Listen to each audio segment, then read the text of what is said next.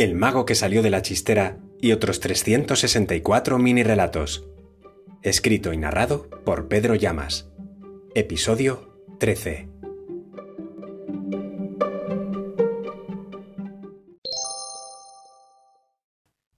La buscó pensando que podría comprarla.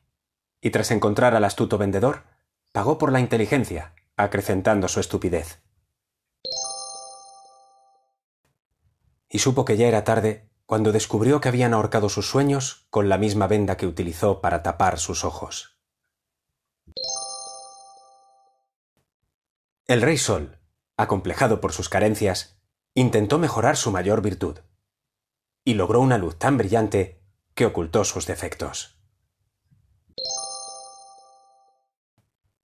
Y antes de perder la esperanza, comprobó que sólo un insignificante haz de luz es capaz de hacer que las tinieblas dejen de serlo.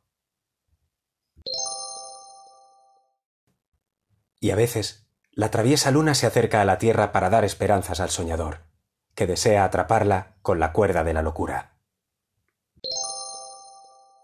Asesinaron al rey y no encontraron al culpable. Y en su funeral, ningún animal supo interpretar la desconcertante risa de la hiena. Para él, solo se podía confiar en el conocimiento y el saber, pero el día que le llegó la inspiración, a su lado estaba la magia.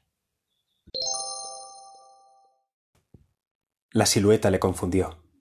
Se marchó y siguió buscando, mientras que el rehén, amordazado, intentó gritar oculto en el espantapájaros. Pintó en el lienzo un punto que representaba la ciencia, y el niño le preguntó ¿Ves al unicornio escondido detrás de esa mancha? ¿Me amas? dijo ella. Siempre, dijo él. ¿Te veré de nuevo? Y sin poder contestar, Sol y Luna se separaron hasta el próximo eclipse. Cuando la piedra que lanzó el necio impactó en un individuo, el sabio decidió lanzar una idea que impactó en millones de personas. Tenía enfrente al atracador que con una sonrisa le dio el arma del crimen, y sin saber lo que hacía, el incauto firmó la hipoteca. Cayó al río y se dejó llevar por la corriente. Cuando quiso pensar en cómo salir, las aguas revueltas le empujaron por la cascada. El público ovacionó los movimientos del bailarín, que lamentó que años de academia fueran superados por una avispa en su pantalón.